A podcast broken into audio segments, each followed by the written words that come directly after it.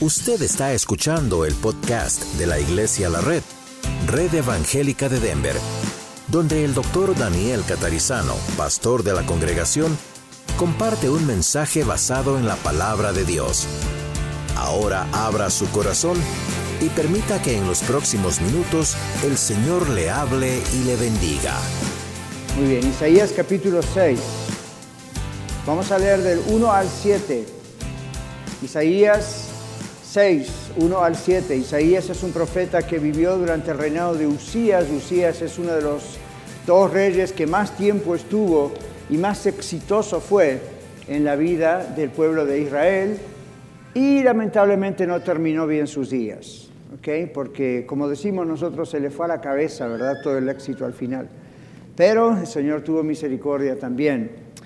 En ese tiempo el pueblo quedó un poco desesperado con relación a lo que estaba comenzando a suceder y iba incrementándose el problema en el pueblo cada vez más en el país y Dios levanta a Isaías primero dándole esta visión que usted y yo vamos a leer. Isaías capítulo 6 verso 1. En el año que murió el rey Usías, vi yo al Señor sentado sobre un trono alto y sublime y el borde de sus vestiduras, el borde de sus vestiduras llenaba el templo. Por encima de él había serafines, cada uno tenía seis alas, con dos cubrían sus rostros, con dos cubrían sus pies y con dos volaban. El uno proclamaba al otro diciendo, Santo, Santo, Santo es el Señor de los ejércitos, toda la tierra está llena de su gloria. Los umbrales de las puertas se estremecieron con la voz del que proclamaba y el templo se llenó de humo. Entonces dije, ay de mí, pues soy muerto, porque siendo un hombre de labios impuros y habitando en medio de un pueblo de labios impuros, mis ojos han visto al Rey, al Señor de los ejércitos. Entonces voló hacia mí uno de los serafines, trayendo en su mano con unas tenazas un carbón encendido tomado del altar, y tocó con él mi boca, diciendo, He aquí que esto ha tocado tus labios, tu culpa ha sido quitada y tu pecado ha sido perdonado.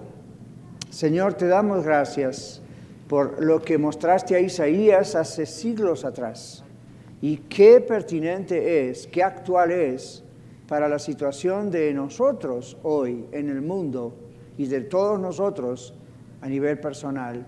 Pedimos que tu palabra no vuelva vacía como has prometido y que tú abras nuestro entendimiento y nuestro corazón. En el nombre de Jesús oramos. Amén. Bueno, para tener una perspectiva correcta, acerca de Dios, acerca del hombre, ser humano, acerca del mundo, lo que está pasando alrededor de la nación y del mundo, debemos comenzar por entender que Dios es santo, santo, santo. Tenemos que comprenderlo muy bien y oramos que Dios abra nuestro entendimiento para esto hoy. Para amar a Dios de verdad, tenemos que entender que Dios es santo, santo, santo. En la Biblia, cuando hay un triple calificativo como este, ah, mejor que le prestemos atención. Dios es santo, santo, santo. Si nosotros no sentimos asombro, si no sentimos un temor reverente, una profunda admiración por la santidad de Dios, es posible que aún no conozcamos a Dios, que lo conozcamos de oídas, como Job en la Biblia, antes de pasar por la prueba, Job conocía a Dios de oídas, como dijo él. Pero nuestros ojos, como los de Job, necesitan ver al Señor. No podemos verle cara a cara. No podemos verle tal cual es. Pero Dios se manifiesta para que le veamos. En primer lugar, tenemos que entonces recordar que Dios es santo. Santo, santo. Solo sabemos parcialmente acerca de la santidad de Dios, ¿verdad? La Biblia nos habla de la santidad de Dios. Nos dice lo suficiente que todos necesitamos saber acerca de la santidad de Dios. Pero, ¿saben? No puede decirnos la Biblia todos los detalles en cuanto a la santidad de Dios, por la sencilla razón de que no lo comprenderíamos. Con esta mente que tenemos no entenderíamos lo que pudiéramos ver o comprender o leer en la Biblia. Lo que tenemos es lo suficiente, de acuerdo al Señor, lo que necesitamos para saber de la majestad de Dios, la majestad y la santidad de Dios, algo altísimo, algo incomparable. La Biblia dice que es inaccesible, no se puede llegar hasta ahí. En primera de Timoteo capítulo 6, versículo 16, Dice, el único que tiene inmortalidad, no puede morir, que habita en luz inaccesible, nadie puede acceder a ese lugar, a quien ninguno de los hombres ha visto, tal cual él es, ni puede ver, al cual sea la honra y el imperio para siempre, sempiterno, amén. La gloria de Dios y la santidad de Dios son inseparables. Cuando cantamos de la santidad de Dios, tenemos que pensar en la gloria de Dios también.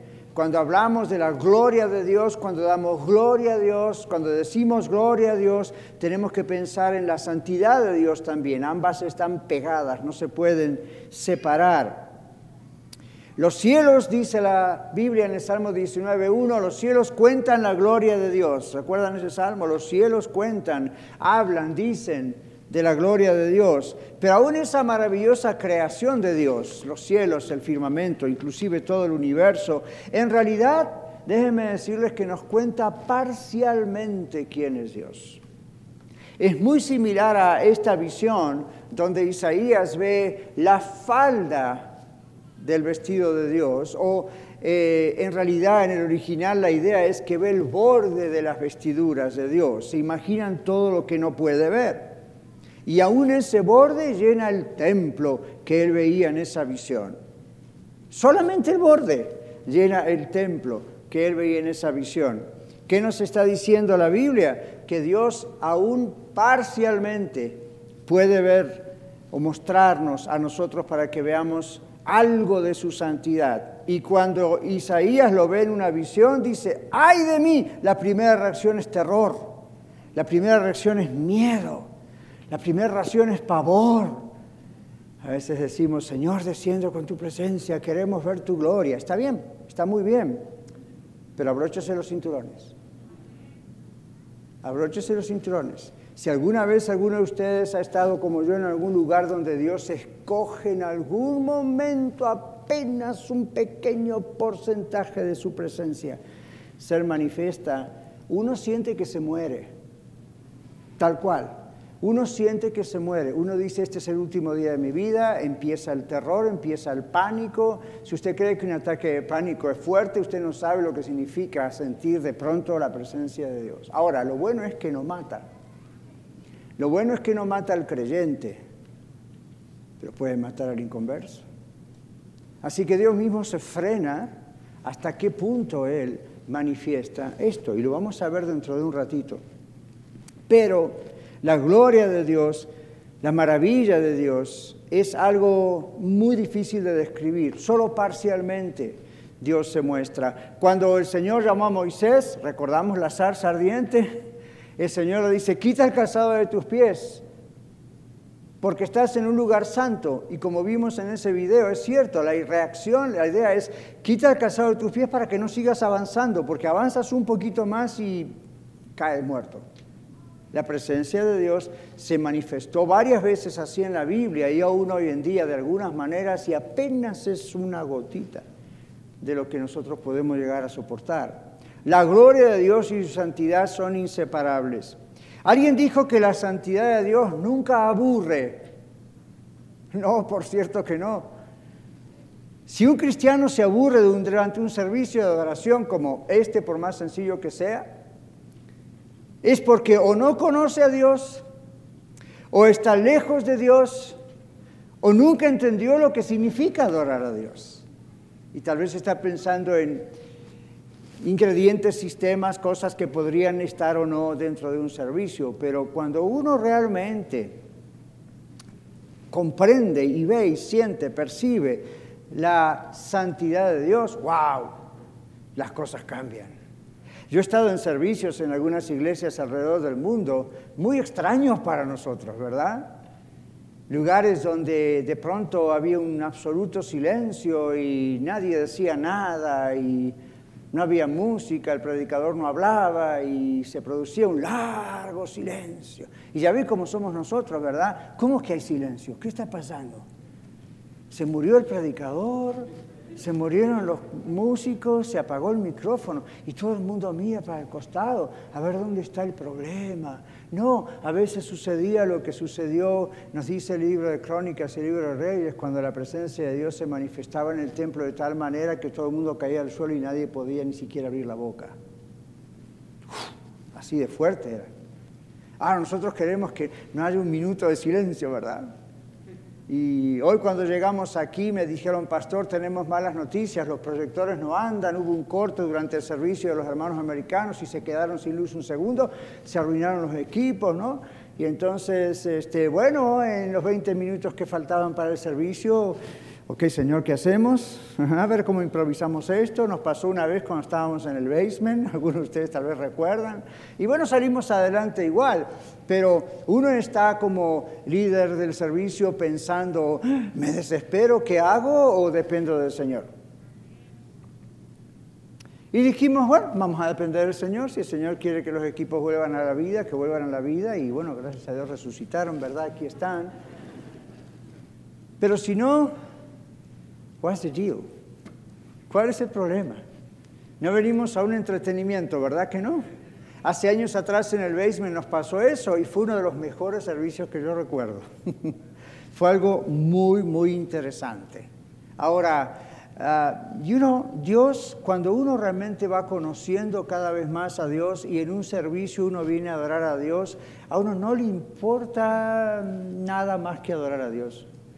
Uno no necesita demasiado estímulo emocional o musical o de nada. De repente uno conoce a Dios y no viene a ver a un ser extraño con la familia de Dios, sino que viene a ver a alguien con quien estuvo toda la semana. Es muy conocido. Entonces cuando nos juntamos a adorar a Dios, no importa si estamos en una selva o en una montaña en medio de un desierto allá arriba en México y podemos de todas maneras adorar a Dios aunque no tengamos ni una guitarra y podemos experimentar la presencia de Dios y quedar ¡ah! asombrados con la presencia de Dios y hablar y orar y adorar y cantar de la presencia de Dios. Un autor dijo, en la iglesia de hoy, donde el asombro por la santidad de Dios está notoriamente ausente y donde la familiaridad con Dios se ha convertido en la norma aceptada para brindar una adoración cómoda, consumible, Haríamos bien, dice este autor, en recordar que nadie se burla de Dios. La santidad de Dios engendra y requiere en quienes se acercan a Él el eco de su santidad. El eco de su santidad. Algunos de nosotros, eh, servidores en la iglesia, ah, hemos ido algunas veces a, a Glen Airy, aquí en Colorado Springs, y hay una zona donde hay una roca que se llama el eco y usted se acerca, como lo habrá visto a lo mejor en otros lugares, y usted habla, ¿verdad? Y dice, ¡ah! Y escucha, ¡ah, ah, ah! ¿Verdad? Y el eco. Cuando uno está delante de la presencia de Dios, uno habla con Dios y escucha el eco de la presencia de Dios recibiendo eso. Y eso es lo que tiene que suceder. Mis hermanos queridos, nunca estén aquí de espectadores. Nunca estén aquí de espectadores participen de lo que es entrar en la presencia de Dios. Con micrófono, sin micrófono, con video, sin video, con cantantes, sin cantantes. Participen de la presencia de Dios. No estén como espectadores. Uno de los problemas que, ha ocurrido en la historia, que han ocurrido en la historia después de 300 años desde que organizó el Señor la iglesia, después de Pentecostés, ¿saben cuál fue? El organizar la iglesia de tal manera que allá Constantino por el año 312 después de Cristo, cuando él supuestamente se convirtió, decidió que las congregaciones estuvieran en una especie de municipio que es lo que ellos tenían, con bancas así parecidas a las que tenemos nosotros, tal vez de piedra o de madera, simplemente mirando adelante al gobernador del lugar hablando Y eso hizo que las congregaciones históricamente, cristianas me refiero, dejaran de involucrarse en la adoración y pasaran a transformarse más en espectadores. Usted no puede hacer eso frente a la santidad de Dios. Usted no puede hacer eso frente a ¡Ah! Dios. Ahora, la Biblia dice en 1 Corintios 14 que Pablo tuvo que disciplinar a los de Corinto porque era un desorden. O sea, se fueron al otro extremo, ¿verdad? Dios no quiere que nos vayamos a ninguno de los dos extremos. Dios quiere que contemplemos su santidad, sepamos que Él está presente, le adoremos, le demos gloria y por sobre todas las cosas comprendamos su santidad. Ananías y Zafira aprendieron que con Dios no se juega. ¿Cuántos de ustedes recuerdan la historia de Ananías y Zafira, verdad? Bueno, por las dudas que tengan mala memoria, la vamos a leer. Hechos capítulo 5, versículos 1 al 11. Dice, pero cierto hombre, esto es en medio de un gran avivamiento en la iglesia, ahí comenzando con todo el relato de los capítulos 1 al 5 y una, una maravilla todo, hasta el 4. El 5 comienza diciendo, pero cierto hombre llamado Ananías, juntamente con Zafira su mujer, vendió una posesión. Con el conocimiento de su mujer, robó o sustrajo del precio y llevando una parte la puso a los pies de los apóstoles. Y Pedro dijo, Ananías, ¿por qué llenó Satanás tu corazón para mentir al Espíritu Santo, a Dios, y sustraer del precio del campo? Reteniéndolo, ¿acaso no seguía siendo tuyo? Y una vez vendido, ¿no estaba bajo tu autoridad? ¿Por qué propusiste en tu corazón hacer esto? No has mentido a los hombres, sino a Dios. Entonces Ananías, oyendo estas palabras, cayó y murió y gran temor sobrevino a todos los que lo oían. No quieren. Luego se levantaron los jóvenes y le envolvieron y sacándolo fuera lo sepultaron. Después de un intervalo de unas tres horas sucedió que entró su mujer sin saber lo que había acontecido. Entonces Pedro le preguntó, dime, ¿vendieron en tanto el campo? Ella dijo, sí, en tanto. Y Pedro le dijo, ¿por qué se pusieron de acuerdo para tentar al Espíritu del Señor? He aquí los pies de los que han sepultado a tu marido están a la puerta y te sacarán a ti. De inmediato ella cayó a los pies de él y murió. Cuando los jóvenes entraron la hallaron muerta. La sacaron y la sepultaron junto a su marido. Y gran temor sobrevino a la iglesia entera y a todos aún fuera de la iglesia, que oían estas cosas. ¿Qué me dicen? Estamos orando por un despertar espiritual en nuestra iglesia, en nuestras congregaciones, en la ciudad, un avivamiento. ¿Y qué tal si Dios lo hace y empezamos a perder gente muriendo de esta manera? Dudo que ocurra. Dios es muy paciente y misericordioso pero nunca sabemos. La iglesia tuvo un temor reverente y estamos hablando de una iglesia viva, vivificante, en avivamiento. Y sin embargo, dice, todos empezaron a tener temor ante la santidad de Dios. No se juega con la santidad de Dios. No, no se juega con la santidad de Dios. Cuando decimos que Dios es santo, santo, santo, esto significa que junto con la inmensidad de su grandeza, su carácter moral es impecable. Ni un solo pecado tiene Dios. A Dios no se le puede acusar de ningún mal. Si usted dice, si Dios es Dios, ¿por qué todas las cosas que ocurren en la tierra, las guerras? Ese no es problema de Dios, ese es nuestro problema. Dios tiene un amor eterno por lo eternamente valioso y puro.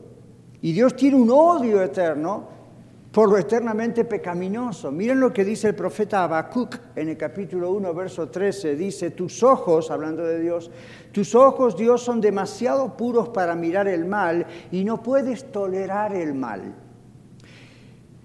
¿Saben ustedes que Dios odia el pecado con furia?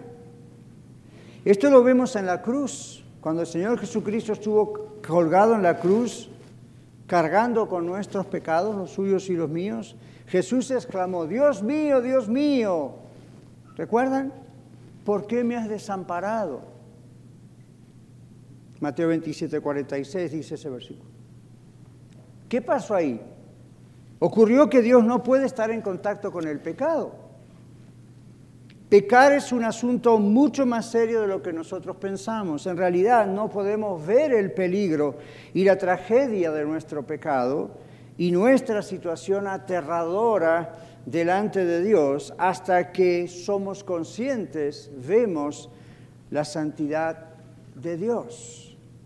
Cuando reconocemos en el mundo natural que algo está muy mal, cuando sabemos que algo está muy bien. Cuando reconocemos que algo es impuro, cuando una gotita de otra cosa lo mancha. ¿Cómo nos damos cuenta que realmente somos pecadores? Cuando realmente nos damos cuenta quién es Dios. Ahora, número dos, nosotros somos pecadores. Una de las principales razones por las cuales las iglesias en general hoy son inefectivas es porque han logrado desconectar el amor de Dios de la santidad de Dios. Estas dos cosas no se pueden desconectar, ¿verdad? No se pueden. Las dos cosas están pegadas. Todos los atributos de Dios son una sola pieza, no son varias cosas que se puedan separar. Hemos logrado nosotros convencernos de cómo, bueno, Dios es amor, por lo tanto Dios comprende. Entonces llegamos a ignorar y hasta minimizar la santidad de Dios sin creer que vamos a sufrir las consecuencias, ¿no? Por supuesto, esto no puede hacerse. Tratar de separar la santidad de Dios del amor de Dios es presentar un Dios distorsionado. No es el Dios de la Biblia, es un Dios que el ser humano ha creado, que algunas iglesias han creado, pero no ese es el Dios de la Biblia. Tampoco es el Dios de la Biblia un Dios que no tiene amor, pero tampoco es el Dios de la Biblia un Dios que porque tiene amor no va a juzgar. No se puede jugar con Dios, tomando livianamente la santidad de Dios por medio de pecar como si Él no le diera importancia, ¿verdad? O postergamos solucionar nuestros problemas que sabemos exactamente que delante de Dios la Biblia dice estamos en pecado y decimos, bueno, hoy no, o mañana tampoco, o vamos a arreglar primero esta otra cosa porque a este ser humano de la familia o al trabajo o al amigo ah, le pueden perturbar o no entender y entonces preferimos a estas personas que lo que Dios nos dice. No juguemos con Dios, ¿verdad? No podemos jugar, jugar con Dios. No podemos tomar tan livianamente, ni livianamente para nada la santidad de Dios por medio de continuar en el pecado como si Dios dijese, no importa muchachos, yo los amo, tengo amor, sigan así, algún día trataremos con eso. No, no. Toda la maldad del mundo es una ofensa contra la santidad de Dios. Ese es el problema. El Señor está preparando a este mundo para un juicio, y usted lo sabe, un juicio de reivindicación divina. El celo de Dios, el celo es decir, el ardor de Dios y su amor, arde por la santidad de quien es Él. Tanto es así que el profeta Ezequiel en el, en el capítulo 36, versículos 22 y 23, dice esto, escuche. Por tanto, di a la casa de Israel, así ha dicho Jehová el Señor, no lo hago por vosotros, oh casa de Israel, sino por causa de mi santo nombre, el cual ustedes profanaron entre las naciones donde han llegado. Voy a santificar mi grande nombre. Yo santificaré mi grande nombre, que es profanado entre las naciones, el cual ustedes profanaron en medio de esas naciones. Y sabrán las naciones que yo soy el Señor. Yo soy Jehová dice Jehová el Señor, sabrán las naciones esto cuando yo sea santificado en vosotros delante de sus ojos. La santidad de Dios se opone con ira y con furia al pecado. Dios es misericordioso, Dios es clemente, Dios nos da oportunidad, pero Dios está furioso por nuestros pecados. ¿Sabían eso? Dios está furioso por nuestros pecados, furioso por los pecados alrededor del mundo.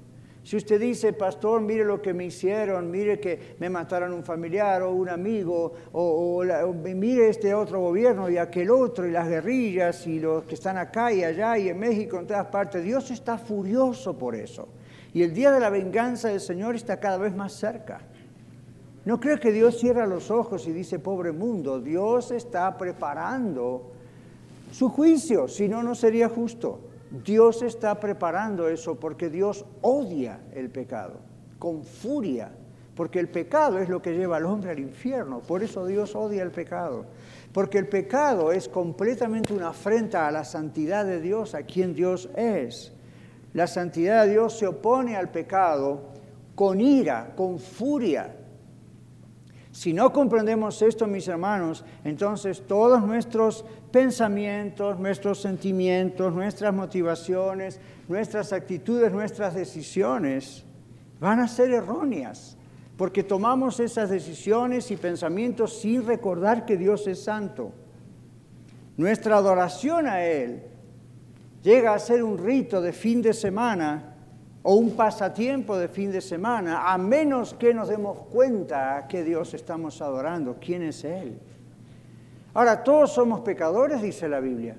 Romanos capítulo 3, 23 dice, por cuanto todos pecaron están rechazados, destituidos de la gloria de Dios. Romanos 3, 10 dice, no hay justo ni aún uno. Si usted creyó que calificaba, mala noticia, no hay justo ni a uno. Pero no tome ese texto para decir, Diosito sabe que no hay justo ni a un uno, ni modo. Por empezar, no es Diosito, es Dios. Por continuar, no es ciego. Y el Dios de amor también es Dios de justicia. Si no, no sería Dios de amor. No hay justo ni a un uno, todos pecaron. Pero aquí viene lo mejor. Tercera cosa es Dios está con nosotros para salvarnos. Dios está con nosotros para salvarnos de qué? Del castigo que usted y yo merecemos. ¿O usted creyó que no merecemos ser castigados? Todos merecemos ser castigados, no es justo ni un uno delante de Dios. En realidad es lo que merecemos. La santidad de Dios requiere su justicia, la santidad de Dios requiere juicio sobre el pecado. Lo entendemos aún en los tribunales de hoy en día. Un juez o una jueza no serían justos si dejaran salir a un malhechor a que siga matando gente a la calle, ¿verdad? ¿De dónde quieren ustedes que los seres humanos sacamos el concepto de justicia en un tribunal? De Dios.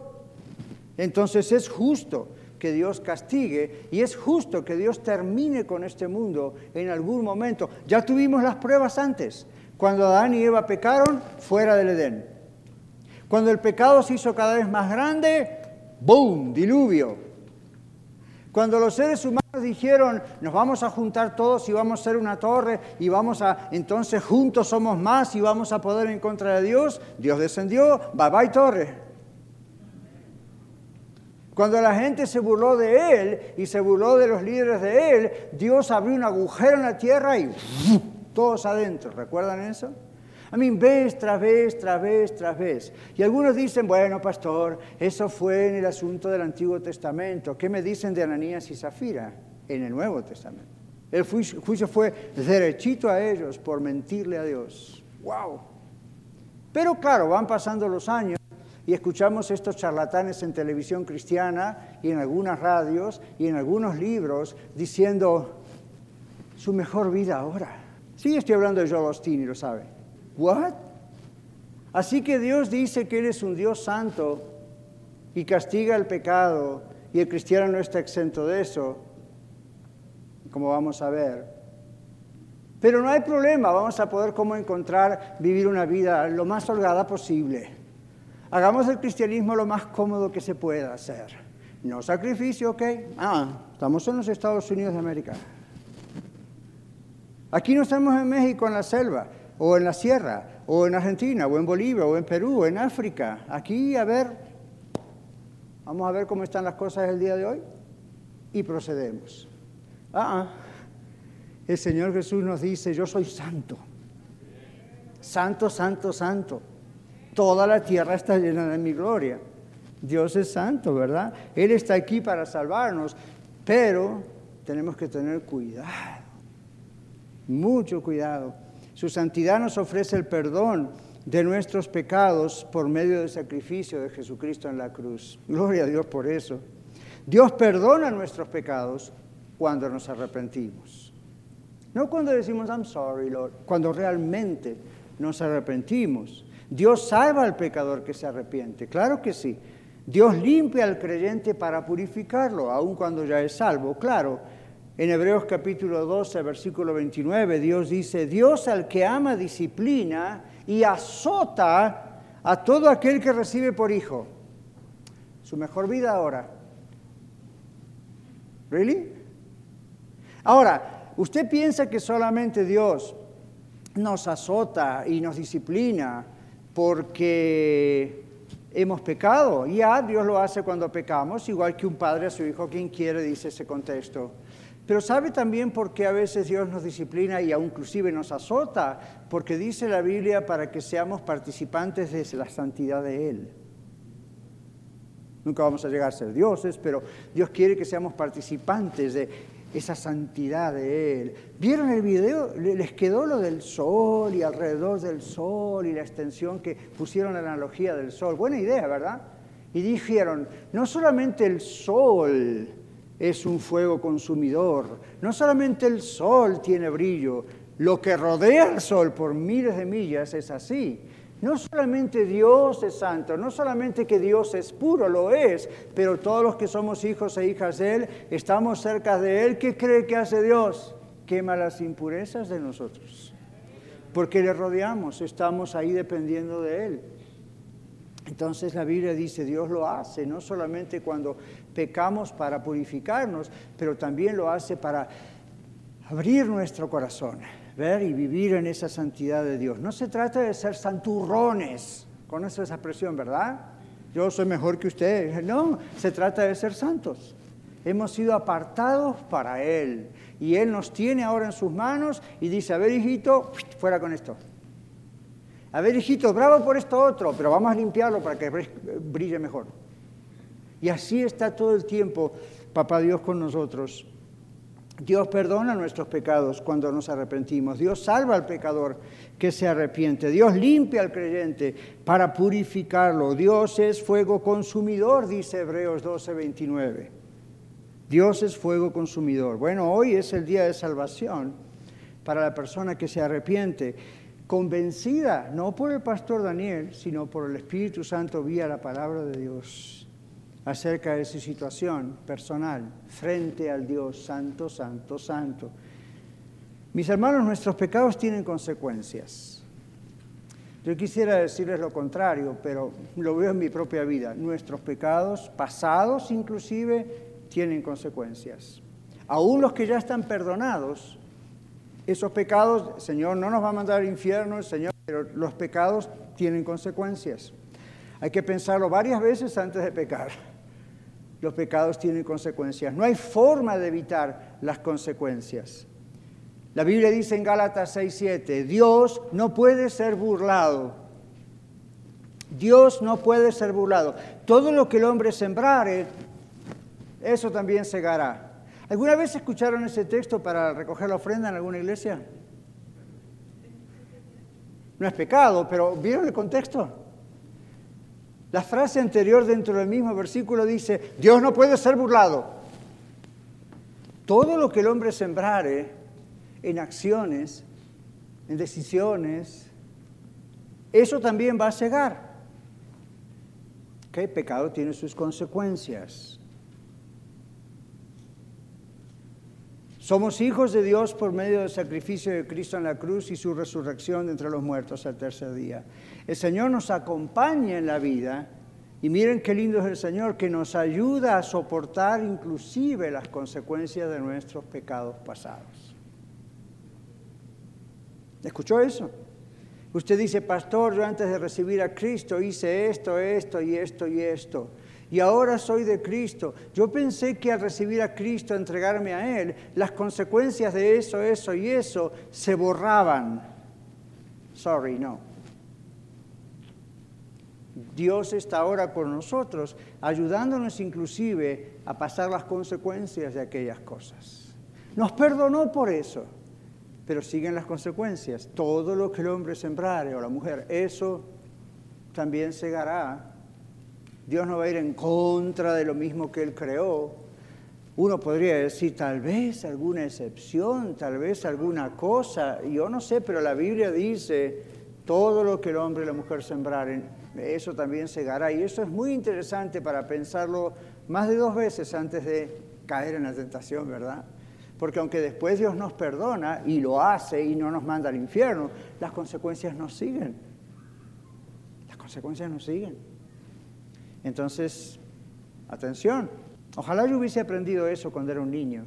Ojalá yo hubiese aprendido eso. ¿Y usted?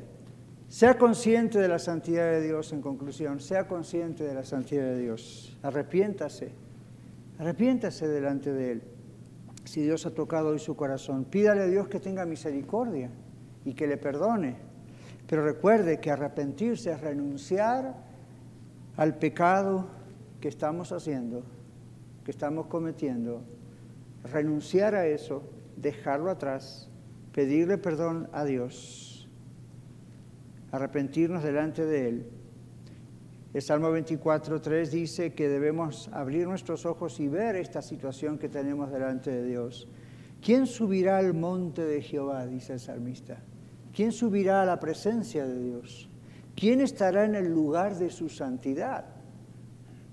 Usted dice, nadie, pastor, nadie. ¿Cómo que nadie? Observe lo que dice el texto. ¿Quién estará? Respuesta, el limpio de manos el puro de corazón, el que no ha elevado su alma a cosas vanas ni jurado con engaño, él recibirá bendición de Jehová y justicia del Dios de salvación. Y usted dice, oh my goodness, yo quiero ser esa persona. Usted puede ser esa persona. Hoy. Usted puede empezar a ser esa persona. Hoy. Sea consciente de lo que está pasando, de su estatus delante de Dios. Arrepiéntese delante de Dios Pídele a Dios que tenga misericordia, pídele a Dios que le perdone, arrepiéntese. Diga, basta con esto. Hoy es hora de arreglar sus cuentas con Dios antes de que sea tarde. Aun cuando leemos en el texto de Corintios, en 1 Corintios 11, cuando celebramos la cena del Señor, ustedes muchos conocen el contexto donde Pablo dice a los, a los corintios, algunos inclusive duermen o murieron más temprano, es la idea, murieron demasiado jóvenes. Y uno dice, ¿por qué? Lea ese texto de 1 Corintios 10 y 11 y se va a dar cuenta que con Dios no se juega. Con Dios no se juega, aún para los cristianos, estaba hablando a una iglesia, ¿verdad? Entonces dice el Señor, ríndase al Señor. Esto es lo que Dios demanda. Es hora de arreglar nuestras cuentas con Dios antes de que sea tarde. Ahora todos como iglesia debemos volver a Dios como Él verdaderamente se ha revelado a nosotros. Usted dice, pastor, aquí estamos, no nos hemos ido de Dios.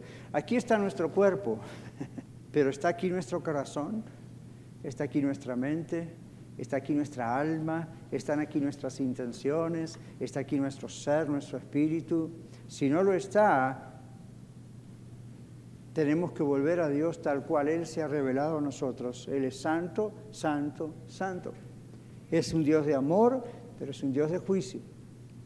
Así es Dios, con quien tratamos cada día, no solo aquí con la iglesia, cada día. Así es Dios de quien dependemos constantemente. Y saben, así es el Dios que el mundo quiere encontrar.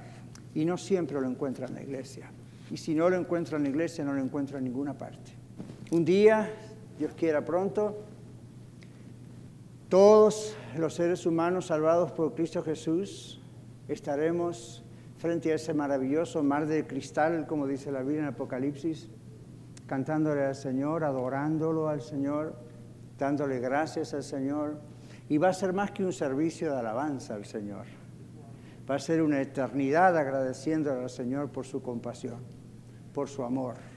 Qué maravilla, ¿verdad? Padre, rogamos en esta tarde que tú perdones nuestro pecado. Señor, perdónanos por ser tan casuales tantas veces y no recordar que Tú eres santo, santo, santo. Tú odias el pecado con furia. Señor, perdónanos. Gracias porque la sangre de Cristo tu Hijo nos limpia de todo pecado, pero ese texto dice que primero tenemos que confesar nuestro pecado delante de ti arrepentirnos.